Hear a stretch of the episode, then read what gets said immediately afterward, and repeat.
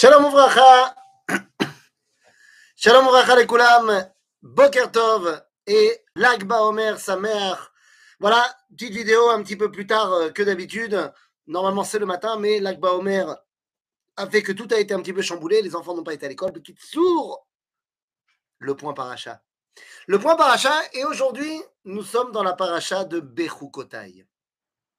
Et là, il faut bien que les choses soient claires. La paracha de Bechukotai, ça fait partie des deux parachutes dans la Torah où il y a des malédictions. Où Dieu nous dit si jamais tu fais pas ce que je te demande, eh ben tu vas prendre un 2, 3, 4, 5. Mais avec votre permission, je ne voudrais pas me concentrer sur le côté si vous faites pas. Mais au contraire, je voudrais parler du côté et si vous faites. Parce que la paracha s'ouvre en disant si vous faites tout ce que je vous ai demandé, alors la réponse, la récompense, ça sera quoi? Venatati gishmechem beitam. Et je donnerai la pluie en son temps. Que les choses soient claires, c'est quoi la pluie pour une société agricole comme celle de l'époque? C'est la parnassa. Donc nous dit Dieu, si tu fais tout ce qu'il faut, tu auras la parnassa. C'est bizarre. Parce que c'est pas ce que les rabbins nous disent. Les rabbins nous disent que si tu fais tout ce qu'il faut, tu auras un olamaba de folie. Alors je schématise évidemment. Mais effectivement, dans la tradition juive et rabbinique, depuis 2000 ans, on nous parle du Olam. On nous parle du Olam Abba, du Olam Abba comme étant l'idéal de la vie de tout juif. Le problème, c'est que dans la Torah écrite, que ce soit dans le Tanakh, enfin dans, la Torah, dans les Nevim, dans le Ketuvim, dans tout le Tanakh, on ne parle à aucun moment de manière claire du Olam Abba. Il faudra attendre l'enseignement de la Torah orale, dans la Mishnah, pour nous dire que Kol Israël pour nous dire qu'il y a Olamaba.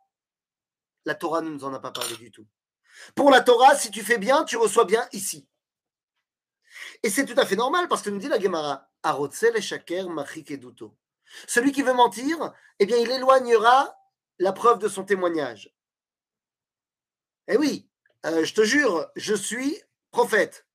D'ailleurs, je te dis que demain, à midi, il y aura un accident de voiture et il y aura un bébé qui va être éjecté de la voiture, mais qui miraculeusement retombera sur un matelas, il n'y aura rien. Bon, si demain midi, il ne se passe pas, ben, tout le monde saura que j'ai menti.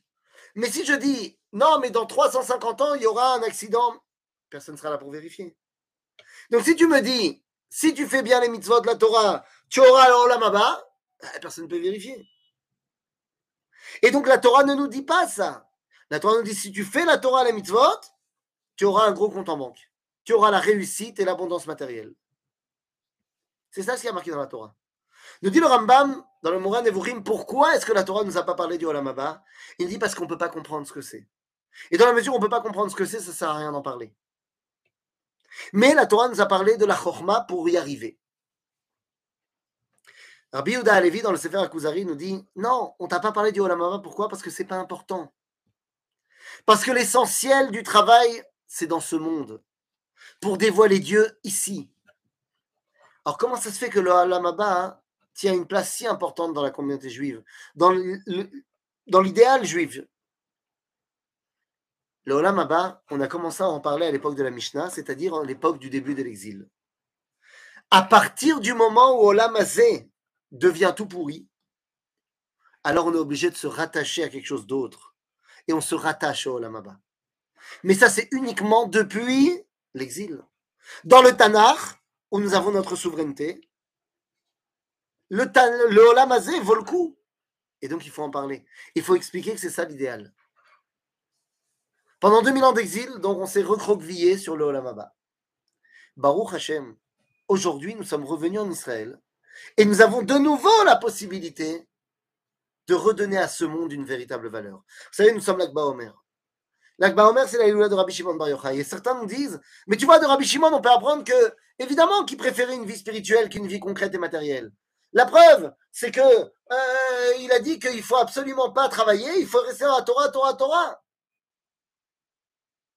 Seulement, c'est le même Rabbi Shimon Bar Yochai qui nous dit à propos du verset Ve'asafta de Ganecha et tu récolteras ta récolte. C'est lui qui dit Zeo Manut, c'est le travail. Donc quoi Rabbi Shimon Bar Yochai est contre le travail dans Maseret Brachot ou il est pour le travail? D'après la Gemara dans, Shabbat, la fameuse Gemara de Lag, de page 33 de Shabbat, il est pour la Avoda ou il est contre? Le Khatam Sofer, Rabbi Moshe Sofer, nous dit qu'en fait, Rabbi Shimon Bar Yochai est contre la valeur du travail, Bagalout. Bagalout, il n'y a pas vraiment de valeur. Tu travailles juste pour subvenir à tes besoins. Et si tu peux éviter, c'est mieux. Dit le Khatam Sofer, Rabbi Shimon Bar est évidemment d'accord qu'en Eretz Israël, en temps de Géoula, il y a une valeur au travail parce que tu construis le monde d'Akadosh et tu le dévoiles. Et donc, c'est de cela dont on te parle. Si tu fais toutes mes mitzvot et tu vas dans mes chemins, alors je te donnerai les moyens de réussir ce monde. Car c'est là l'idéal de Asher Bara Elohim la Shabbat Shalom.